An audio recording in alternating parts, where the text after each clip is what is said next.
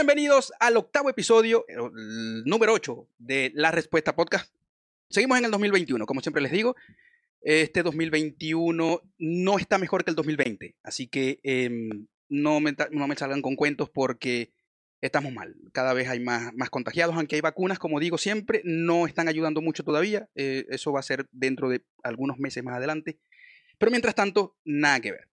Bienvenidos, señores. Eh, hoy va a ser un programa distinto a lo que normalmente estamos acostumbrados. Hoy vamos a tener, vamos a tener un invitado bastante, bastante cool porque lo sigo en las redes y, y, es, un, es un chico que, que es, es, para seguirlo. Eh, tiene su, es muy, muy, muy activo. Pero mientras tanto, les quiero comentar el día de hoy, otra vez, de nuevo, para que conozcan a Fela. Fela, ¿qué es Fela? Fela es una empresa que se dedica a eh, diseños de cualquier tipo pero principalmente tiene tazas, eh, chop, tiene vasos para que puedas allí con tus bebidas espirituosas estar tranquilito, eh, bebiendo de lo más confiado. Y no solo eso, tiene en estas tazas, vasos, aunque viene con otras cositas, viene con, unas, con unas, eh, una línea de franelas estampadas bastante bien. Por ahí les voy a tener unos datitos en los, próximos, en los próximos programas. Pero pueden poner lo que ustedes quieran, así que son personalizadas, bien lindo. Les voy a dejar por ahí las, las, em, las redes para el que puede estar viéndolo en YouTube, lo puede ver.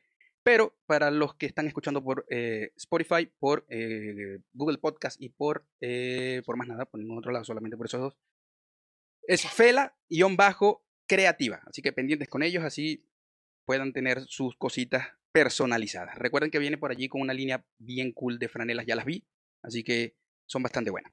Mientras tanto, entonces les quiero presentar con quién vamos a conversar el día de hoy. Eh, este chico es comediante, productor, presentador, actor y de paso es quien limpia en la casa, le limpia a la señora. Así que con gusto, de verdad con bastante gusto, me eh, quiero, quiero presentarle a todos ustedes a Luis Boycott. Bienvenido con todos nosotros, Luisito. Preséntate. Gracias, hermano, gracias, gracias. Gracias por la invitación, ¿vale? Un gustazo estar aquí. Quiero comenzar diciéndolo. Es lo que, bueno, si, hay algo bueno que sacarle a todo este desastre de la pandemia, es todas estas nuevas relaciones que se han hecho. Oye. gente muy cool y he tenido oportunidades de estar en programas como este, bueno, que seguro a lo mejor sin pandemia no, no hubiésemos coincidido. Así que Brutal, Puedo, puedo dar fe de eso porque fue la pandemia la que me sacó, de, me sacó del, del, del estar metido en ese círculo vicioso que tiene uno normalmente en una vida normal. Ir al trabajo, volver del trabajo, quizás yo no tenía el hijo todavía, tengo un chamo ahora, eh, salir o, no con mi esposa, pero no, no me atreví nunca. Yo siempre hice radio, pero ahora me ha costado aquí entrar a la radio y dije, no, ya en esta pandemia, aquí encerrado en la casa, tengo que hacer algo porque... ¿Y qué más que lo que me gusta?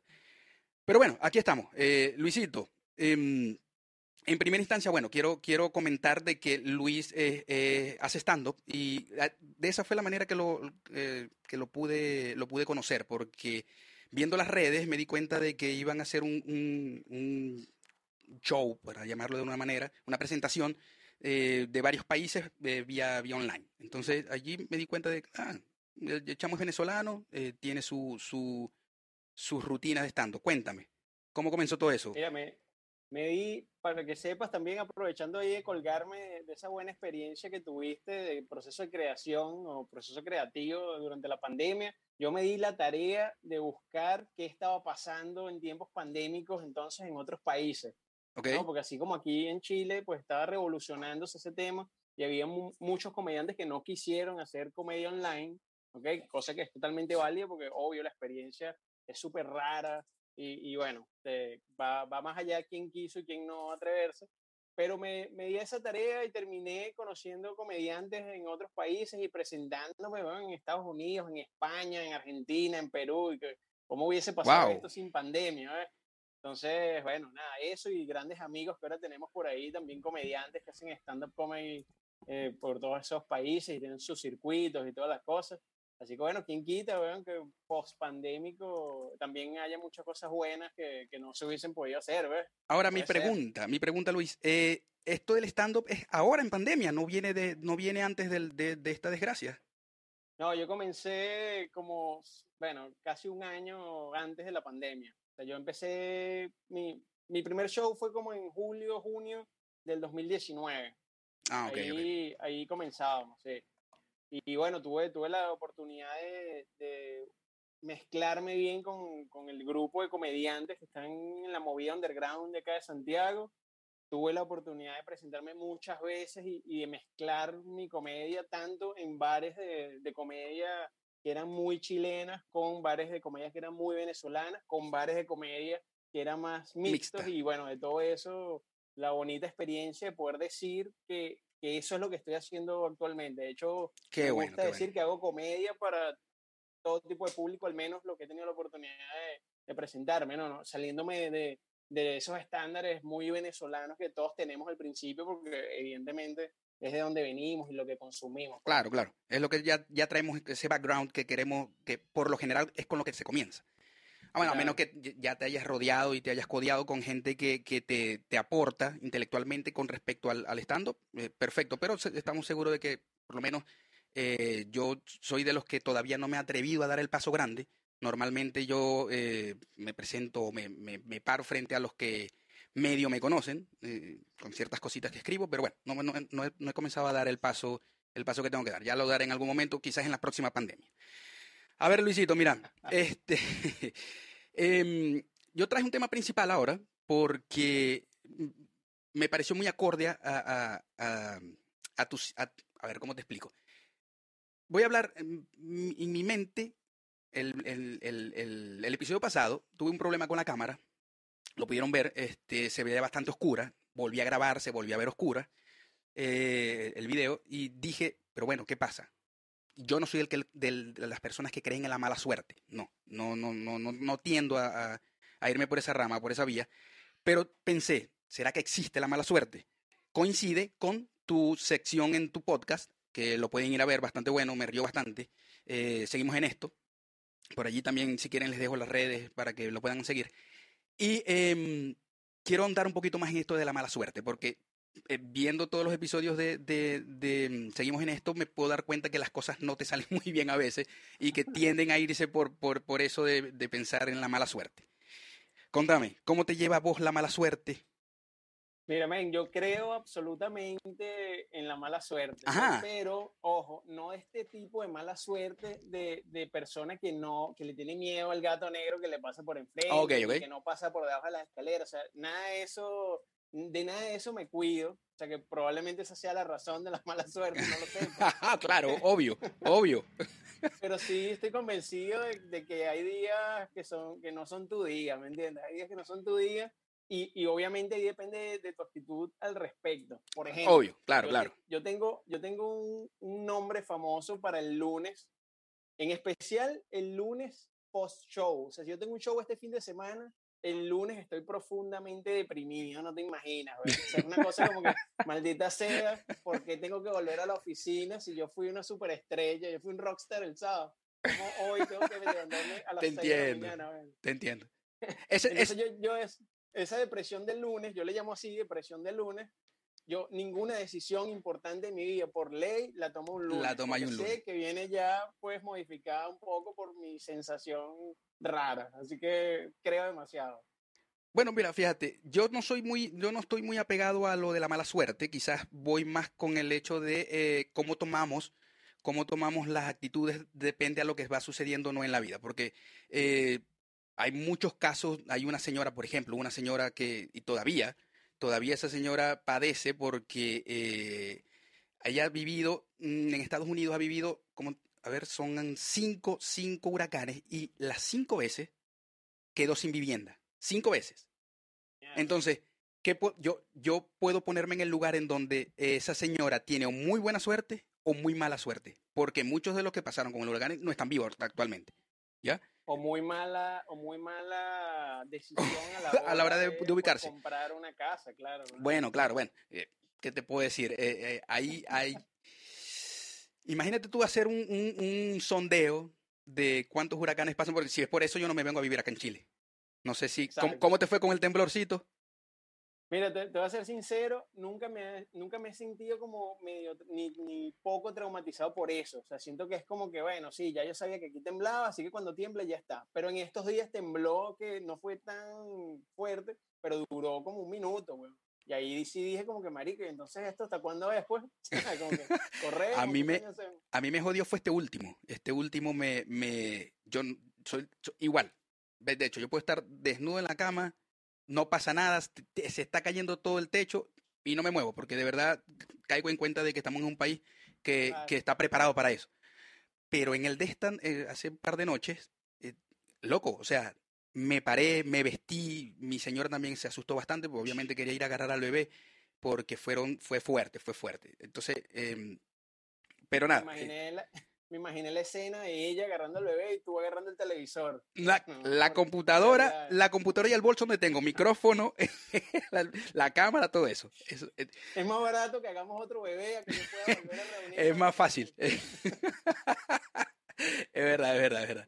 Este, a ver, Luis. No, mira, pero estoy, estoy totalmente de acuerdo contigo. Es, es, tu decisión en qué parte de, del, de ese, parte de, ese, de ese cuadro de mala suerte te paras. Porque al final, bueno, así como te pasan cosas, según yo, ¿no? Así como te pasan cosas malas, a ti le pasan cosas peores a otros, ¿sabes? O sea, tú puedes sentir que es la persona con la peor suerte, pero sin duda, si te comparas con alguien que realmente sea desafortunado, no, ¿sabes? X, weón, yo me caí hoy yendo de camino al trabajo, este pobre señor tiene otras condiciones que, que hacen que lo mío se vea como una estupidez.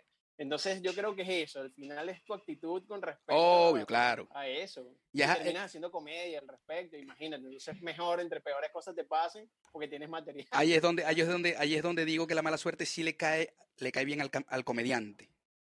Total. 100%, total. 100%. Hablando ahorita me hablaste de, de, de, por ejemplo, que los lunes vos no tomáis decisiones, porque para, para, vos eso es eh, eh, un día en que todos va a confabular en, en, tu contra. Por aquí encontré ciertas cositas que, por ejemplo, en otros países no se puede hacer, porque, y me parecieron bastante, bastante loco, porque imagínate esto, en Polonia, por ejemplo, si alguna vez, o si alguna vez morí, no, si, si, si, si alguien muere, tienen que enterrarlo en el, antes del próximo domingo, porque si no se va a morir otra persona. Entonces, eh, imagínate vos eso. O sea, imagínate que esté un sábado, tenéis que enterrarte el mismo sábado, porque si pasa ese domingo, vas a tener que enterrar a dos entonces el próximo, el próximo, antes del próximo domingo.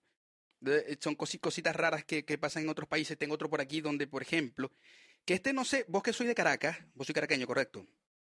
Sí, sí. En Maracaibo hay una, una, hay una, un, un, mito que dice que el pájaro hueco, no sé cómo se le dice allá, que tiende a ser la lechuza, la típica lechuza blanca, cuando, cuando volaba y, y cantaba, tenías que insultarla. No sé si eso pasa por allá. Pero no solamente eso, en Maracaibo hay un, hay un, hay un dicho, un decir, un sentimiento ya, porque la gente se asustaba. Cuando la lechuza se paraba en, en, una, en alguna ventana, era, era, era un indicio de mucha mala suerte, hasta el punto de que podría morir alguien, alguien en, tu, en, tu, en tu entorno. No sé si eso pasaba por aquel lado. Mira, me da miedo responder porque yo soy muy mal representante de ah, cualquier okay. expresión de cultura criolla. O sea, puede que sí sea así, yo nunca me enteré, ¿me entiendes? Eso, eso me pasa muchísimo con muchas cosas, así que ah, puedo decir que no sé. Pero sí llegué a escuchar como que, ah, mira, por ahí hay una lechuza, eso es una bruja. Y tú como que, ok, parece un pájaro, pero perfecto, señor. parece un pájaro que eh, eh, biológicamente, o los biólogos le pusieron un nombre científico, lechuza. claro. Entiendo bien cómo funciona porque una bruja, pero sí, bueno, eh, más allá incluso de, de, la lechuza, para tu ejemplo, esta mariposa negra que entraba a la casa y entonces todo el mundo enloquecía porque eso era un muerto. Sea, de que, ¿por qué? Pobre mariposa. Bueno, Nada más porque era negra, quizás racismo. Racismo, quizás. ahí está, racismo desde hace muchos años. Cuando dicen que en Venezuela no hay racismo, mentira. En Venezuela hay mucho racismo, hubo mucho racismo desde hace mucho tiempo. Este sí, bueno, en, allá en, en, la región de donde yo soy no, no, no era que era un muerto, sino que traía mucha mala suerte también. Mucha, okay. mucha. Mira, yo, yo tampoco soy de los que de los que cree mucho de que si le pasa un, un gato negro por delante le, le, va a suceder algo. Eh, pasar por debajo de una escalera, nada de eso. La sal, por ejemplo. Yo tenía una. Yo cuando llegué acá a Chile comencé a trabajar como barista. Eh, y recuerdo una cliente que ella nunca me permitió que yo le pasara la sal, porque ella decía que si yo le pasaba la sal, terminábamos peleando en algún momento. Hay gente que hace exactamente eso, pero con los cuchillos o tijeras. Eso viene de Turquía, ¿sabías eso? No, ni idea. Es, es un... una locura de alguna vieja. No, de una, una vieja turca. Pero sí, este, viene de aquellos lados, no puede pasar ni un cuchillo ni un tenedor. Si pasé algún tipo, perdón, un, un, sí, un tenedor. cualquiera de las dos cosas que le pase a otra persona vas a tener mucha mala suerte. Pero fíjate el machismo en esa frase, porque escuchar así puedes pasar. bueno, el patriarcado, como siempre jodiendo en todas las sociedades. Luisillo, ¿qué tenéis por ahí nuevo? ¿Qué vas a hacer? Eh, sé que te presentaste hace poco en, en, en, un, en algún lugar, que no recuerdo cómo se llama. ¿Dónde fue que te presentaste? Sí, se llama el, donde me presenté, se llama el Teatro del Cariño. Eso. Que está brutal porque están haciendo una suerte de vitrina, literalmente, o sea, lo que el público se sienta en la calle, obviamente sillas que pusieron dispuestas para eso, pero todos con la dirección para poder ver hacia la entrada, digamos, de este, vamos a llamarlo bar. Okay. El bar está cerrado y lo que pueden ver ellos es una vitrina y adentro está el comediante en un escenario que está dispuesto para eso. Por supuesto, todo esto suena por parlantes y la gente afuera escucha y ve perfecto. Tú como comediante no, no ves, o sea, ves poco y, y, escuchas cero risa. No escuchas nada. Nada, absolutamente. O sea, que es peor, caras, es peor que Zoom. Es bueno, no tan, no, tan, no, tan, no, tan peor que, no tan peor que Zoom porque allí vas a estar viendo por lo menos las caras y, y te imagináis que se están riendo. Pero, qué loco. Le, comentaba, le comentaba a mis amigos, prefiero Zoom porque como no les veo las caras, yo asumo que se están riendo y seguimos. Sí, porque imagínate que... Si tú, si tú por mala suerte concentras tu mirada justo en el remate en una persona que no entendió el chiste, porque puede pasar, bueno, ahí te jodiste porque vas a sentir que nadie se rió y puede que el resto esté tripeando y tú no te enteras, ¿me entiendes? Es verdad. es raro. Es verdad. bueno, como, como consejo, grabalo grabar los shows para que sepáis después y sentite bien vos mismo que, que no fue mala suerte, sino que eh, hubo una persona que no, no, no entendió tu chiste. Claro, la mala suerte que apuntaste tú donde no era. Ah, bueno, ahí caemos, ahí caemos en, en, en, la, en, la, en la Y de creer que es mala suerte o no. Ajá, Luisito, ¿y qué vas a pronto? ¿Qué tenéis por allí? que... Tengo un proyecto online que viene por ahí también con Julie Marciana, que es la, uno de mis compañeros del podcast. Seguimos en esto. Estamos ahí ya en conversaciones finales, terminando de darle forma a eso. Eh, bueno, eh, básicamente porque seguimos en esto, va a tener una pequeña pausa porque ah, compromisos laborales de Julián que, que lo apartan de, de, toda la vida artística sea, como bien tú lo dices, hay momentos donde lo profesional no, nos llama un poco más y no nos deja espacio para el resto, pero bueno, está obviamente todo bien conversado y pronto seguro vamos a poder volver. Y con respecto a los shows presenciales, que virtuales, voy a seguir buscando. De hecho, estaba pensando hoy, dentro de ese ejercicio, qué estará pasando en países como México, que seguro que pueden tener un, una, unas nuevas vitrinas bastante cool de... De hecho, las hay, las hay. online, ¿no? Así que voy, voy a empezar a averiguar con ellos, pero aquí ya se están abriendo al menos pequeños espacios, me refiero a pequeños porque tienen, sabes que ahora con el aforo súper reducido, sí. entonces necesita que, que, el espacio sea todavía menor al que teníamos cuando estábamos como en fase de, en fase 3, fase de transición, ya no recuerdo exactamente tantas Ya, yo no sé en qué fase estamos total, no, no tengo ni idea. Claro. Yo a veces salgo y este... ojo, todos los días, todos los días me saco el permiso por si acaso. todos los días. Bien. Porque no sé qué fase, que, por lo menos en la comuna que yo estoy, no, no sé, no, no, no entiendo cómo funciona este... Y además todos los días puede que la cambien, todos los días la gente está paranoica, es una locura, creo que mejor sácate el permiso, me parece genial, pero bueno, para decirte que ese retroceso eh, eliminó bastantes posibilidades dentro de los espacios, al menos para comedia y música que había en ese momento, entonces ahorita hay como productoras que están buscando hacer quizás open mic y todas estas cosas para que la gente pueda ir a, los comediantes a probar sus nuevos chistes de pandemia. Y bueno, obviamente los aforos súper reducidos, pero por ahí me contactaron un par y voy a ver si me anoto. Todavía no tengo nada formal, pero sí mucho material para probar. Entonces, voy a estar seguro anunciando un par de fechas por ahí para, para eso. Luisito, con respecto a tu, a tu, a tu boicot, a tu boicot en el transcurso de la, de tu vida, eh, alguno que recordéis así que podáis decir, verga, me vuelve a pasar y de verdad cuelgo los guantes, literalmente. Mira, te voy a contar este, ya tú lo escuchaste en el podcast, pero sin duda es mi favorito. Bueno, antes, ojo, antes de ese, yo estuve, estuve produciendo un show que se llamó el Boycott Night, vamos a, un torneo. Ya vamos a hablar de eso, ya vamos a hablar de eso porque, porque me interesa mucho. Si quieres lo, lo, dejo para cuando me lo preguntes, pero te digo que ahí un golpecillo de quizás mala suerte era que el plan era hacer uno mensual y nos alcanzó para hacer tres meses y empezó la pandemia oh. nos volvió mierda los planes. Entonces, bueno, por ahí quizás. Pero sin duda, bueno, mi cuento favorito que representes algo que, que tiene que ver con la mala suerte, pero también buena al final, está, como te dije, ya seguro lo escuchaste en uno de los episodios del podcast, pero yo había, en el primer invierno que, que viví aquí en, en, Chile, habíamos comprado un plumón, ¿no? Porque okay. no sepa que es un plumón, es como una colcha que está rellena de plumas. Yo no tenía idea ni qué era eso, me habían dicho que era buenísimo para dormir con el frío, y bueno, por la paranoia lo compré. Era de tan mala calidad que botaba plumas por toda la casa, bueno, plumas negras, además. Yo siempre dije que, vaina no eran plumas de ganso, sino de paloma. Que, de, de Samuro, de, de, aquí. Sí, aquí. De Una vaina horrible, el peor plumón de la historia, lo compré yo ese año. Y un día estaba a punto de acostarme ya, digamos, con mi novia, íbamos a dormir, y cuando, pero le cuento algo, o sea, había pasado una situación muy estúpida en mi casa en Caracas, y me, a mí me dio demasiada risa mientras la contaba, y en una de esas risas aspiré una pluma, oh. de esas que botaba el, el, plumón, y se me quedó en la garganta, pero automático, eso fue algo automático. Y, en es, y yo salí corriendo al baño, y me di cuenta de que el aire podía salir, pero no podía volver a entrar. Ok, vamos a suponer que la posición en la que estaba la pluma evitaba que entrara y me cagué horrible, pensé que me iba a morir de verdad y yo le hacía señas a mi novia así como que, mira, me estoy muriendo y ella se estaba riendo más. O sea, yo no entendía nada de lo que estaba pasando, pero estaba cagada la risa. Eso, lo, eso es lo malo, eso es lo malo de ser cómico, de ser comediante. ¿Qué pasa? Que todo lo que te está pasando Total tienden a pensar, ah, se está haciendo chiste, ese se está, se está haciendo el muerto, no respira. Eh, tres días después ya te sigue haciendo ese muerto, qué huevón. ya, ya, ya, el chiste no me da risa. hey, Luis.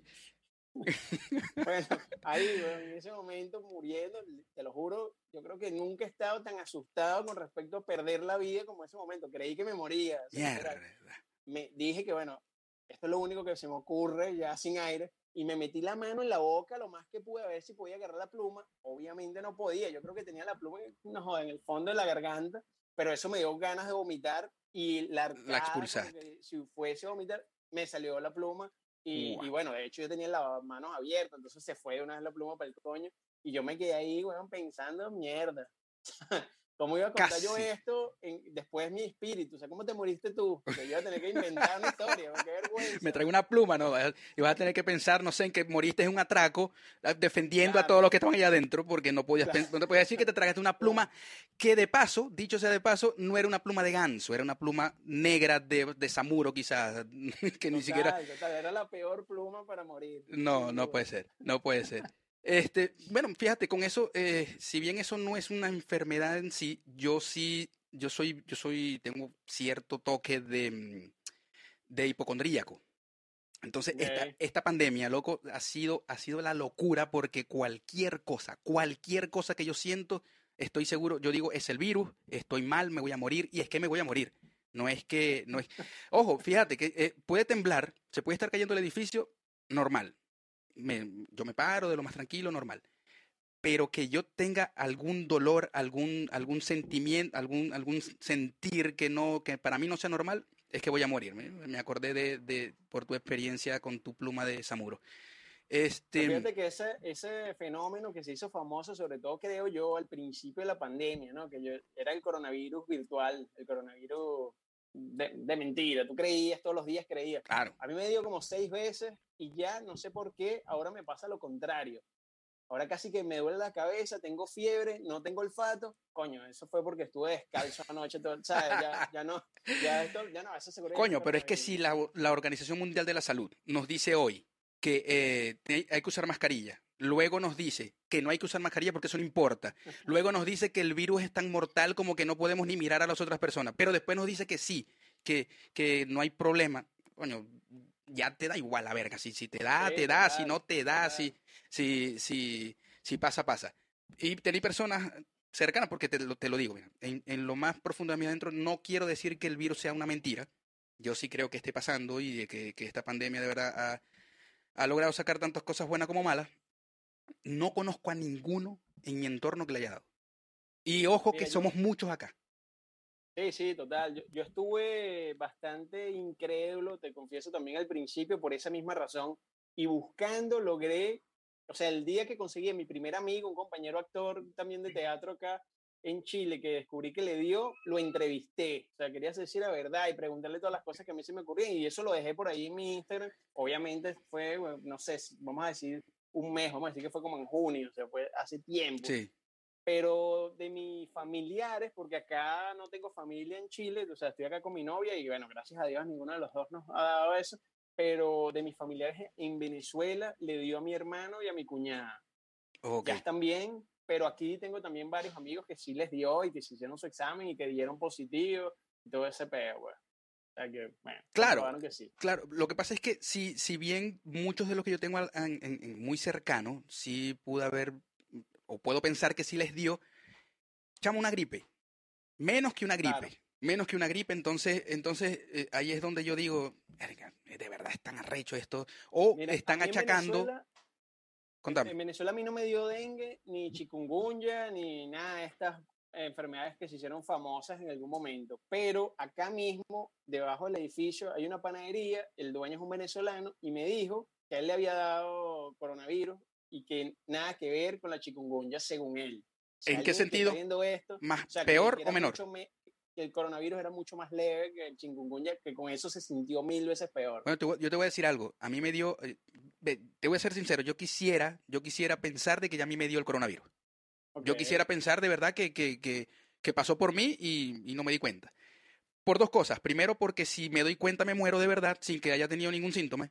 síntoma eh, o, y por, por, por, la otra razón se me olvidó. Este, fíjate. Lo que te quiero decir, venga, se me fue. Lo que te quiero decir, te quería decir, verga, se me fue. Problemas del, del, ¿cómo se llama? Del, de ser hipocondríaco. ah, claro, que a mí me dio chikungunya en Venezuela. Y fíjate, fíjate lo, lo, y voy con lo mismo de lo de hipocondríaco. A mí me da chikungunya y puede ser uno de esos, de esos, de esos, de esos boicot, de esos, de esos, ¿cómo se dice? De esos em, ah, episodios boicot. Claro, en el momento. Loco, me da, me da chikungunya y obviamente, lo, ah, no, te digo, me estás diciendo, es la verga más loca de este mundo. Desde el dolor de cabeza que jamás en mi vida yo había sentido y eso que sufro de migraña. La fiebre creo que tenía 170, algo así. No, no, no te puedo decir, no, no te puedo explicar lo, lo, lo, caliente que me puse. Este, eh, y cuando me termina, termina, yo salgo de la chikungunya me empiezan a doler los pies porque la chikungunya tiende a, atrofiar de cierta manera los músculos y me dolían un poco los pies. Lo primero que pensé fue Gillian Garré, que es un, es un post del chikungunya que directamente te deja parapléjico o te mata. Entonces, bueno, fue el chikungunya y supuestamente el, el, el Gillian Garré para morirme otra semana más, sin tener absolutamente nada. Fui al, fui al médico y me dijo que no era nada. Este, pero bueno, volvamos. señor, por favor suspenda ese pedido que hizo de la silla. De, la silla de ruedas. Eh, me trató como un me, me trató como un, desequilibrado mental, para que sepáis. Aquí te lo dejo. No, no quise anotar el, el, el, nombre de la doctora porque, bueno, pero literalmente pensó que yo lo que estaba era loco, porque no tenía ningún síntoma ni nada.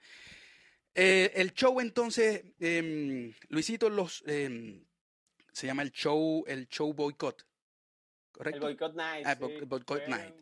Cuéntame, ¿vaya a volver con eso? Claro, men, claro, vamos a volver. O sea, lo tenemos demasiado presente. Yo, yo hago este show junto a otros dos comediantes presentadores que además son representantes de la comedia LGBT y son excelentes. Ojalá algún día tengan la oportunidad de verlo. Dani Dalí y Will Corona, además actores. ¿Chilenos? Y grandes actores venezolanos. Venezolanos, perfecto. Sí, y, y perro, men, la, la, energía, más allá del formato, porque como te dije, era, es un torneo de comediantes, pero todos comediantes amigos, ¿sabes? Todos para que vayan, muestren su material, desde luego. Va a haber un ganador que es elegido por tres jurados que generalmente son comediantes con más años de experiencia, más rodaje, chilenos y venezolanos. Y bueno, hasta ahora no hemos tenido otro que no sea chileno y venezolano en el, en el jurado pero sí, sí más o menos dentro de ese formato y un show de opening que siempre hacíamos entre los tres, como te digo, con estos otros presentadores y que literalmente era una locura. E, el, el show estaba como hecho como si lo estuvieses viendo desde la televisión, más o menos okay. Eh, tratando de sumar lo bueno de, de, las ideas que se me pueden haber ocurrido al principio, con todo lo que aportan estos artistas que representan un tipo de comedia, en este caso LGBTI, que tú sabes que los shows de ellos siempre son cosas eh, super glam. Sí, sí, son que cosas transcienden, grandes. transcienden, transcienden a lo que te- normalmente uno puede ver en, en cualquiera de estos shows. Correcto. Son, son realmente shows, pues, son shows mucho más, Ok. más- que muestran mucho más y tratamos eso, tratamos de mezclar eso y de sacarle lo positivo a, a esa, a esa unión y yo creo que se están logrando cosas bastante cool, de verdad. ¿Se pueden ver estos, estos episodios del, del Boycott Night? Mira, te, te voy a decir no y creo que la Pero- razón es porque realmente no, que, no estábamos tan claros de lo que estábamos construyendo. O sea, ¿qué te quiero decir? Cada vez que lo hicimos fue mejor el siguiente porque eh, tomábamos nota de, Claro, de los sí, errores. ¿Sabes? Claro. Esto, podemos pulir estos pequeños detalles, podemos hacer esto, podemos ahora variar los openings de, de cada show para que la gente vea cosas distintas. Y el último que hicimos, o sea, ya era el que para nosotros terminó de representar la etapa de prueba. Y dijimos, sí, mira, esto es, Ok. ahora sí grabemos, vamos a hacerle publicidad a esto, que la gente vea realmente lo que construimos. Y bueno, llegó la pandemia y, y, ah, vamos a decir que, que pausó nuestro proyecto y no que nos Bueno. volvió mierda los planes, pues. Por lo menos. o sea, es que los volvió mierda, pero mierda que se puede volver a. a, a, a- ¿Cómo es? A, man- a darle manualidad al- al- a esa mierda que A quedó. la mierda. Exacto. Dale forma. Bueno, y si hablamos, y si hablamos de teatro, porque en cierta, de cierta forma se aplica mucho de lo que es el teatro en ese tipo de show, em, mierda. Mierda para Total. mierda para ese show. ¿Y em, cómo se construyó? O sea, ¿en dónde, en dónde empezó a, a- a presentarse el show? Mira, yo, yo hago teatro eh, acá en Chile también con esa compañía de, de Dani Dalino que se llama Dalí Producciones. Íbamos juntos porque casualmente vivíamos en el mismo edificio, los tres que te acabo de mencionar. Íbamos juntos en el Uber a, a una presentación de teatro que teníamos en un bar. ¿no? Eh, eh, esto era una obra de teatro para contarte, para que se entienda por qué íbamos a ese bar, donde eh, básicamente con- convertíamos todo el bar en un prostíbulo y las actrices eran las prostitutas y los hombres entonces eran proxenetas o tenían su, su, su, había un policía, había gente que estaba supuestamente en el bar disfrutando del show. Entonces todo estaba en ese teatro de, de hiperrealismo, ¿no? Convirtiendo el show en esto. Entonces íbamos en camino a ese bar y en el camino lo conversamos entre los tres. O sea, yo di como la idea de, mira, yo, yo tengo el Boycott Night, que hasta ese momento era un show entre tres comediantes y yo. Entonces hacíamos shows en, en diferentes bares.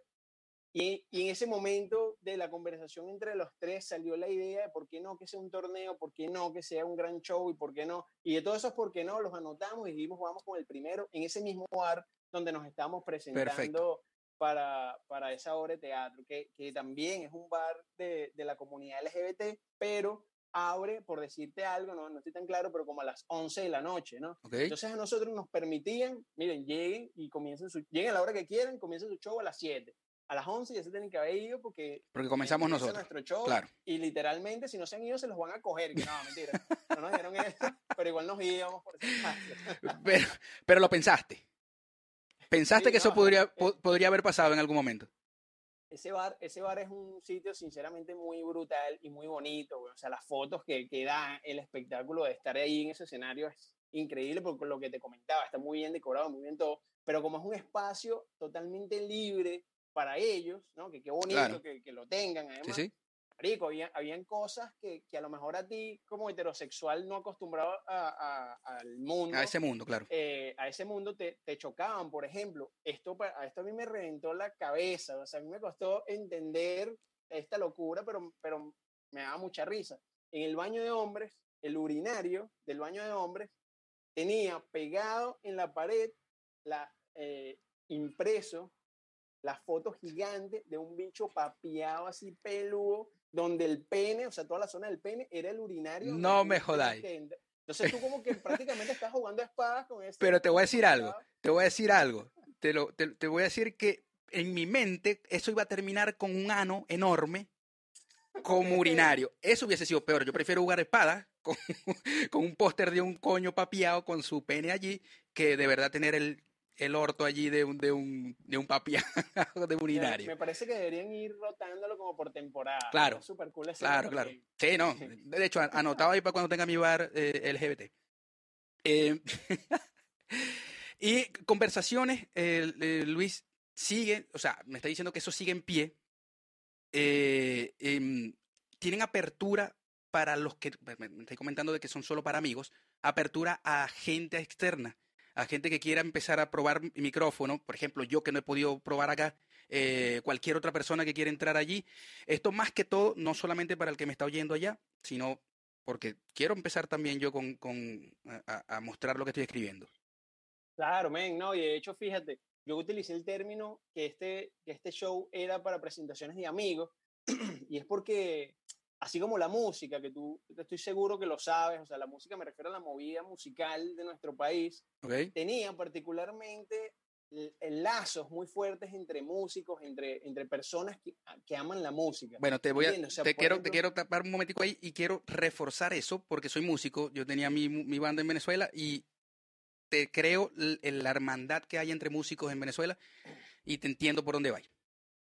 Correcto, men, y sabía que lo ibas a entender porque vi por ahí tu foto, de hecho creo que aquí en la llamada tenías una foto ahí con una guitarra, sí. guitarra. Entonces dije brutal, porque sí, o sea, para, para el que no lo sepa, siempre, al menos en mi experiencia y, y, en Venezuela, entre músicos, tengan o no tengan banda, siempre había como una, como una hermandad, como sí, un trato sí. distinto si no lo conociera. Eso pasa aquí con la comedia, pasa muchísimo con la comedia y, y creo que pasa incluso más. Entonces ya basta. ¿Te referís aquí, acá en Chile?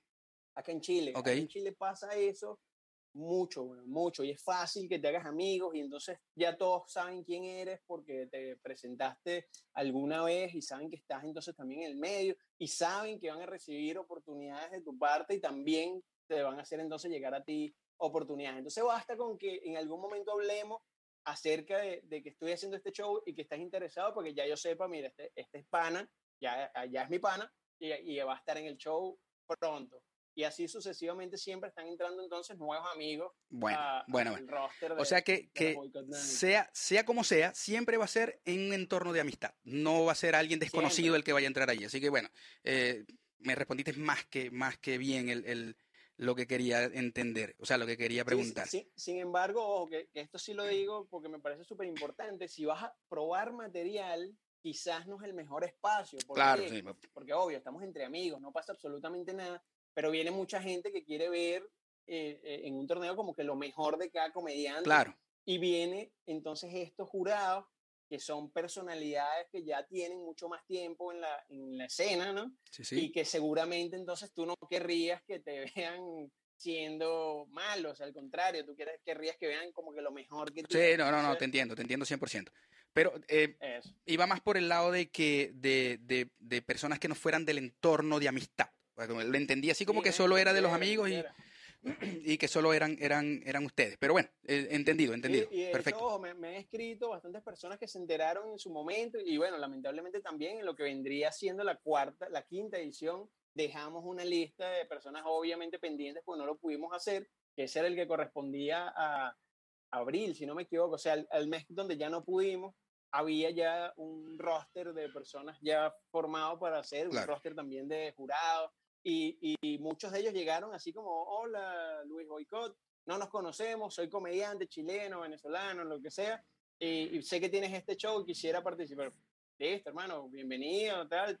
A lo mejor no tengo para esta fecha, pero ya estoy armando la lista de, de la siguiente, o sea, siempre incluyendo todo el que quiera y basta con que me escriba y, qué bueno, qué bueno. y lo conversamos, claro. Perfecto, no, eh, y, y, es una puerta grande porque aquí me he dado cuenta que muchos, hay muchos, muchos comediantes que quieren, quieren esas puertas para mostrar. Si bien no han podido eh, eh, probar su material, pero y cuando hablo de probar materiales con la certeza de que son, de que lo hacen bien, solo que no han tenido esas puertas abiertas. Eh, Total. Obviamente me imagino que a, para, tenéis tus castings para poder, o tienen sus castings para poder eh, ver a cualquier persona que quiera ingresar. O simplemente la persona que, que, que quiere te dice que quiere entrar y lo anotan en una lista y listo.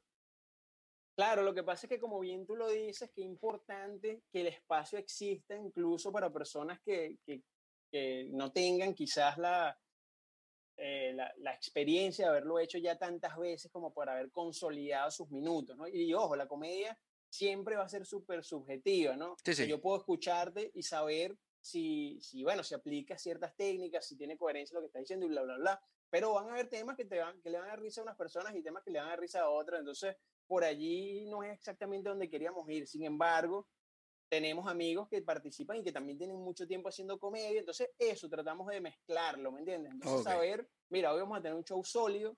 Puede que alguno no sea su mejor noche, pero no va a pasar absolutamente nada con el show, ¿me entiendes? Y ojo, tampoco con el comediante, él se va a su casa con la bonita experiencia de haberse presentado eh, ¿Qué es lo, con estos amigos, ¿qué es lo importante? es lo importante. sus fotos brutales en una tarima tan bonita, o sea, todo siempre que sea ganancia y un paso más, pues, dentro de esta carrera que, quizás es infinita. no, no tiene, creo que no, tiene, creo que no tiene, no tiene tope.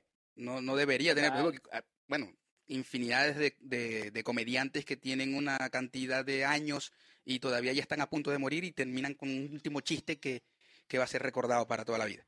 Dame un chance, Luis, porque quiero decirle a la gente, hey, suscríbanse, suscríbanse allí. Allí va a salir, miren, es fácil, es gratis. No hay cosa más gratis que suscribirse en YouTube, porque no se tienen ni que mover, solo un dedo, decir clic y listo. Se suscriben, le dan like. También estamos por Spotify y por Google Podcast. Así que pendiente por allí. Volvemos, Luisillo.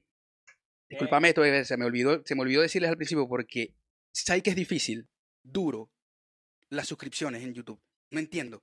Es tan, es tan difícil. Y, ojo, conozco gente que son apasionados de ciertos programas, de ciertos, de ciertos canales y no se suscriben ni le dan like. Yo soy, yo soy, yo soy una prostituta, una puta, puta, puta, puta de los likes y del suscribirse. Si vos veis mi, mi, mi, mi lista de, de, canales a los que estoy suscrito, es infinita. O sea, siempre, siempre me... así, Así deberíamos ser todos, hay que decirlo. Hay que suscríbete, ¿vale? Si tú estás viendo esto, hermano, gratis, suscríbete, ¿qué te cuesta? Dale clic ahí. Ya, ya le diste. Bien, seguimos entonces. Buena con esa, buena, buena.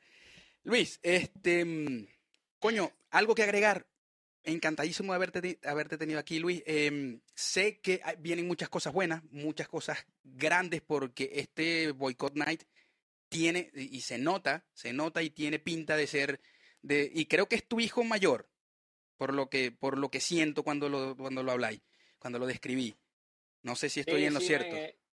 mire, he tenido la fortuna de producir eh, algunas cosas y, y unas que, que, para mí han sido muy importantes, pero el Boycott Night es el que está casado directamente con la comedia y que siento que además puede mezclar cosas que aún me quedan pendientes como la música, ¿no? O sea, digo pendientes porque, bueno, desde que me fui a Venezuela como que no lo retomé y, y fácilmente este proyecto puede tener músicos abriendo el show, pueden tener cosas mm. que, seguro vamos a seguir experimentando. Así que sí. Por cierto, te vi en una eh, historia, creo que fue una historia, donde tenías una cajita Yamaha. ¿Qué, qué tenías por allí? ¿Un teclado, una guitarrita, un bajo?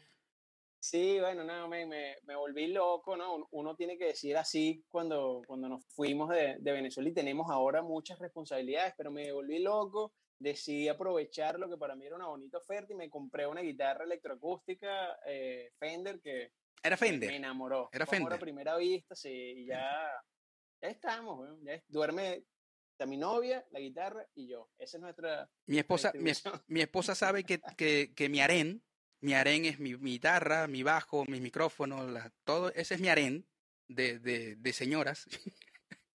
y, y, ella lo acepta, es feliz, me ama y yo la amo igual. Así que estamos bien por ahí. Bueno, espero. el tipo de mujeres que necesitábamos. coño, muy bien. Coño, no, Fuera, fuera de ser un poquito machista, necesitamos más mujeres así, de verdad. es, que, es que yo no veo infidelidad allí porque eh, em, todo esto que yo tengo, muchas canciones ya le he hecho, así que me está escuchando. yo, Creo que está, yo creo que ahí está el secreto, fíjate. Yo creo que ahí está el secreto. Si usted, señor, cree que su mujer le está, o su, esposa le está quitando sus hobbies o sus sueños o sus cosas, la, en realidad el que está fallando es usted. Eso. si usted usa su favor, sus herramientas, con eso ahora, y ella se va a Ahora, eso, no eso no funciona para el comediante porque no creo que, que, una esposa esté aguantando chistes y chistes y chistes y chistes atrás de eso, atrás de, atrás de otro, uno atrás de otro. Con ella va a terminar votándote. Así que, como comediante, para la gente normal, y eh, como músico, hacerle una que otra cancioncita para que te enamore, para que se enamore y, esté todo bien. Total, totalmente. Mira, pero y además te confieso, mi novia es mi filtro número uno de todos mis chistes, de absolutamente todos mis chistes. Ella es la primera que los escucha y de hecho, de una vez, mi amor, ¿qué te parece? Sí, eh, porque tengo cuidados, ¿no? Porque obviamente tenemos que tenerlos, o sea, sí, últimamente, últimamente hay que ser Sí, sí, últimamente hay que hay que hay que encarrilarse porque Pero ojo, yo pienso que la clave está ahí, en eso que acabo, que acabo de tratar de decir. Si tú quieres hacer un chiste y, y que el chiste, mira, no, no, no quiero encasillar el, este chiste ficticio que estoy poniendo acá, pero ese chiste vaya a ser cancelado, al menos que te cancelen por algo genial. Por algo bueno, correcto. Claro, no porque tú digas y que ah, no, yo digo esto porque yo soy irreverente y, y no, no estás diciendo... O me gusta el humor negro, o me gusta el humor negro, no.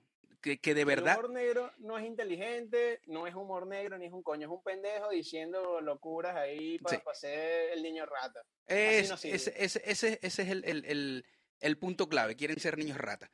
Eh, mira, si vas a trascender con un chiste cancelado, que dentro de 10, 15, 20 años se acuerden que cancelaron un chiste que te hizo cagar de la risa. Así. Hermano, nada mejor así. que la gente se ría de un chiste así sea horrible y se rían con culpa. Ahí lo Eso, logrado. con culpa. Ahí lo habrás logrado. Hablando de culpa, ¿tenéis, tenéis, ¿tenía algún, algún gusto culposo por ahí? A ver, placer culposo. Mira, tengo uno, hermano, y qué bolas. Creo que esto nunca lo he dicho, pero lo voy a confesar aquí. Me Coño. Está ahí viéndome con miedo, pero lo voy a decir. Laura en América, me encanta. Caso cerrado, me encanta. Todo Yo soy. programas ridículos, me encanta. Te lo voy a decir, te lo voy a decir, te lo voy a decir. Ahora, ahora, ahora no, no tanto, no tanto, pero desde que sé, desde que yo supe que todos eran, eran, eran casos que, que si bien podrían ser reales, eran actuados, bajó un Sí. poco el nivel. Pero caso cerrado, caso cerrado, compadre. No, no, de hecho tengo, tengo, todavía, te- todavía tengo en la mente todos los casos que de verdad me partieron a reírme.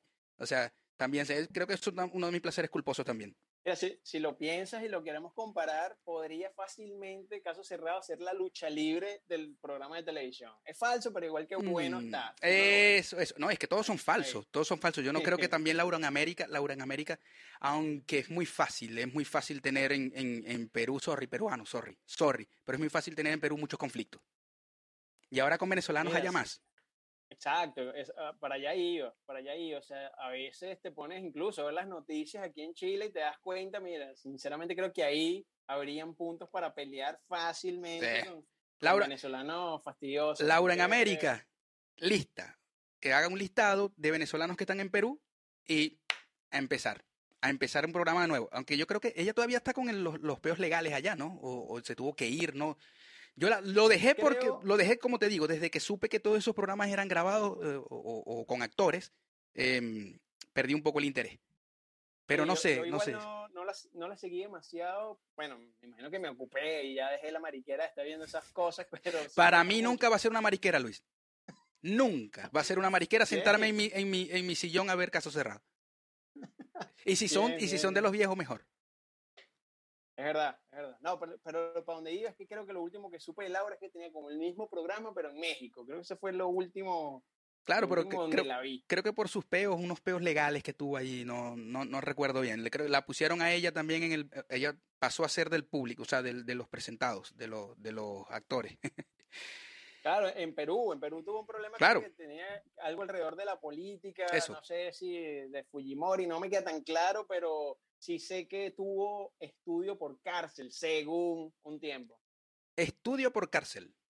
Eso, eso entendí yo, weón. Puede que me hayan cagado la cara, no sería la primera vez, así que bueno, puede ser mentira. Pero creo que es- eso fue lo que se dijo, al menos.